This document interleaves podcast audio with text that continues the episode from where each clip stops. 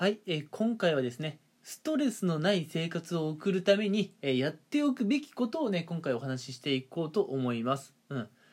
学生時代は、まあ、の英語の授業があったり国語の授業数学の授業があったりっていう感じで体育の授業があってね、うん、あのまあなんだろうね。まあ勝手に運動させられる環境が、まあ、作られていたかなと思います、うん、でも大学生になったのを境に、まあ、社会人にもなるとね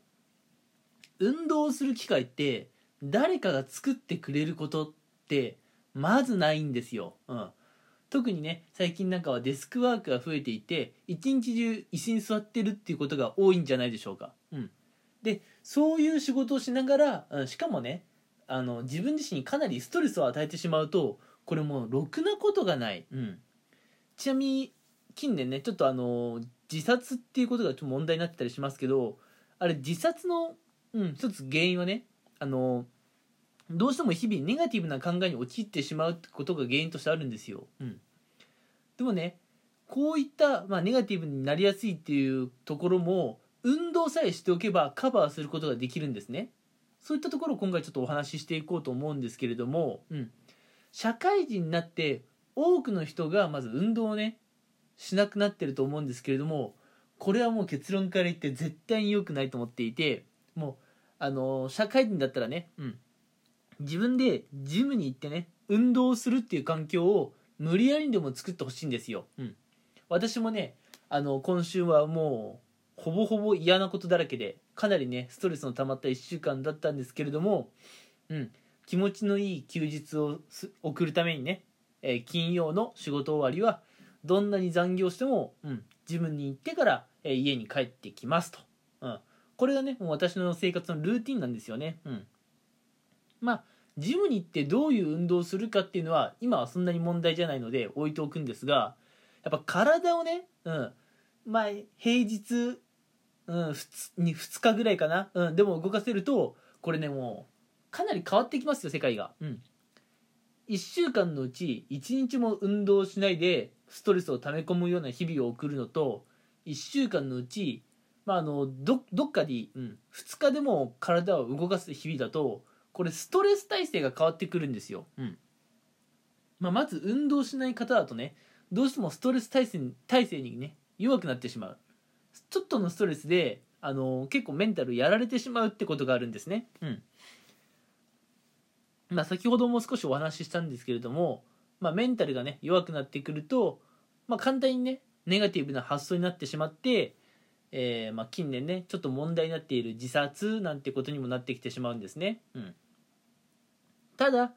日々ね体を動かしていて、うん。まあ、の健全健全っていうか健康な方はね、うん、メンタルも結構しっかりしてらっしゃるんですよ、うん、なので運動してる人って結構陽キャな、ね、方が多いイメージかもしれませんがあの陽キャな人が運動しているんじゃなくて運動しているから明るくなってあたかも陽キャみたいになるだけなんですよ、うん、もう一回言いますね。陽キャな人がジムに行くんじゃなくてジムに行って定期的にね定期的にジムに行ってあのしっかりとしたね健康メンタルケアをしているから明るいねあのまあなんかいわゆる陽キャみたいな感じになるんですよ。まあ僕はねジム行ってるけど別に陽キャってわけじゃないですけれどもうん。ただ人と接する時はそこそこにはね明るい方なんじゃないのかなと思っています、うん。まあ、そうするとね、まあ、自殺とかねそんな考えなくなるんですよ、うん、なんでこの運動っていうのがいかにね人の体や心にね大きな影響を与えているのかっていうのは、うん、特にね社会人の皆さんには分かっていただきたい、うん、学生のうちはね体育の授業があったりとかねまあお昼休み友達とふざけて廊下を走り回ったりとかね嫌でも体を動かす機会ってあったと思うんですけれどやっぱ大人になってくるとないですよね。うん。これはダメですよ、うん、しっかり運動しましょう、うん、どんなにね残業をしててもねどんだけ休日寝ていたいと思っても運動しましょう、うん、運動することで、まあ、メンタルがねとても強くなるっていう。精神的なところにね本当に大きなとあのプラスがあるのであのまあ運動することをね私は強く強くお勧めしますよと、うん、でまあ運動をねしたいんだけれどもこれがどうしても続かんって方もやっぱいると思うんですよ。で今回はそういった方の対策をね最後1個お話しして終わろうかなと思います、うん、でこれはもう私も実践している方法なんですけれども運動が続かない人が運動を続けるためにあのねまあちょっと取り組んでみたいこととしては、うん。まあ、ジムのね選び方なんですけれども、うん、例えばですよ市民体育館ってあるじゃないですか。あそこって、うん、市民体育館って1回利用するごとに何百円払ってくださいっていう感じなんですね。まあ要するにですよ1回あのジムとか体育館行くごとに券売機で券を買ってでそれでねジムを利用するみたいなそういう感じなんですね、うん、ただねこういうシステムは本当にね運動好きの人ならまだしも運動が嫌いな人には続かないと思います、うん、じゃあどうやったらこれ続けられるのかっていうと料金の支払い月額制ですね。これがいいですよ、うん、僕の場合はちょっとねあのまあいいところを言ってるっていうかねまあちょっとねあの筋トレとか運動のためならね少し高いお金を払ってもいいかなというそれぐらい僕は運動が好きなのでちょっとジムはいいとこ行っているんですが、まあ、月額9000ぐらいのところを行っています、うん、で月額9000っていうのは毎日行っても9000円。1ヶ月に1日も行かなくても9000円取られるんですよ、うん、だったら、うん、毎日でも行った方がお得じゃない？まあ実際毎日は行かないですよ。さすがに体疲れて持たないですから、うん、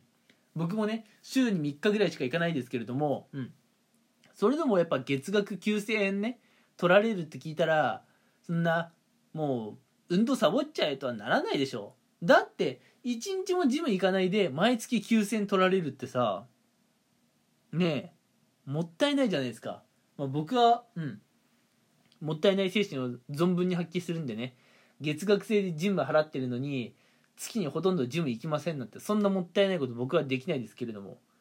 ただこれね本当運動嫌いな人にも効果はあると思うんですよ、うん、運動しようしようと思ってはいるんだけれどもどうしても運動が続かない。そういった方はジムの契約を月額でやってみてください。そしたら今月もお金払ってるんだしちょっと行ってみるかと、うん、そういう気になります。でちょっと運動してみると気持ちがねスッとあの整理されるはずです、うん、あるいはね自分の体の変化にちょっとずつ気づいてきてもっとねいい体を手に入れたいと思って、まあ、ジムにね通う通い続けるですね。きっかけが得られるかもしれない、うん、一回ねジムにまた行ってみようかなというそういう前向きな気持ちになれればそっからはもう継続は簡単です、うん、一回ねあちょっと俺体脂肪率下がってきた。ちょっとジム続けてみようかなとか、うん、運動って学生時代の頃は嫌いだったけど社会人になってやってみたらそんなに嫌でもねえな。またちょっと気向いたら行ってみるか。そう思えたら継続は簡単なんですよ。問題は最初の1回や2回行く行くか行かないか。そこなんですよね。うんそこ行かないといつまでたってもジムの継続は始まらないんですよ。なのでまず1回ジムを月額で契約してみてで最初に12回ちょっとね頑張って行ってみると、うん、でそこから前向きな気持ちになれるかどうか、うん、そこはちょっと勝負どころではあるんですけれども挑戦する価値はあるかなと思います、うん、だって月額9000円で、まあ、定期的にちゃんと運動していればね、まあ、あの無駄な脂肪が落とせて、まあ、いい体も手に入れられますしあのストレス耐性がつくメンタルが強くなるっていうプラスもあるんです。